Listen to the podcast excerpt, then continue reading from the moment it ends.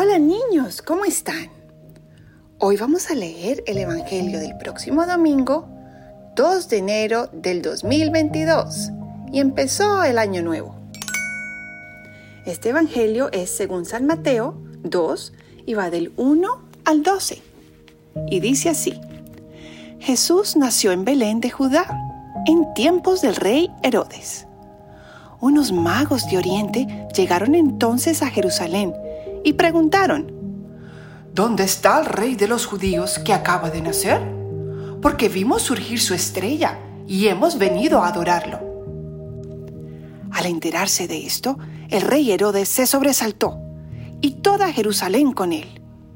Convocó entonces a los sumos sacerdotes y a los escribas del pueblo y les preguntó dónde tenía que nacer el Mesías. Ellos le contestaron, en Belén de Judá, porque así lo ha escrito el profeta. Y tú, Belén, tierra de Judá, no eres en manera alguna la menor entre las ciudades ilustres de Judá, pues de ti saldrá un jefe que será el pastor de mi pueblo Israel.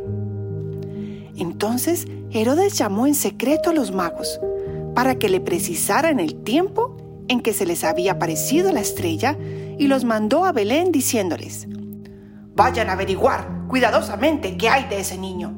Y cuando lo encuentren, avísenme para que yo también vaya a adorarlo. Después de oír al rey, los magos se pusieron en camino.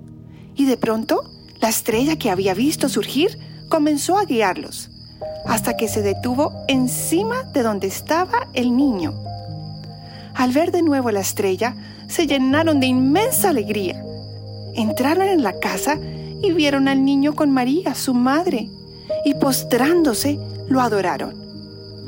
Después, abriendo sus cofres, le ofrecieron regalos, oro, incienso y mirra. Advertidos durante el sueño de que no volvieran a Herodes, regresaron a su tierra por otro camino. Bueno, niños, entonces hoy estamos celebrando la llegada de los Reyes Magos. Y adivinen qué. Ellos le traían regalitos a Jesús porque sabían que era Dios y querían rendirle pleitesía. No como Herodes, que se puso muy furioso y egoísta y no quería que el niño Jesús reinara. Entonces, ¿qué nos enseña? Que debemos ser como los Reyes Magos, que nuestro corazón debe estar lleno de regalitos para Jesús no oro, incienso y mirra, ¿qué tal? Pero sí sonrisas, alegría, amor, obediencia, ternura. Todo eso son regalitos muy lindos que le encantan al niño Jesús y a María y a José también.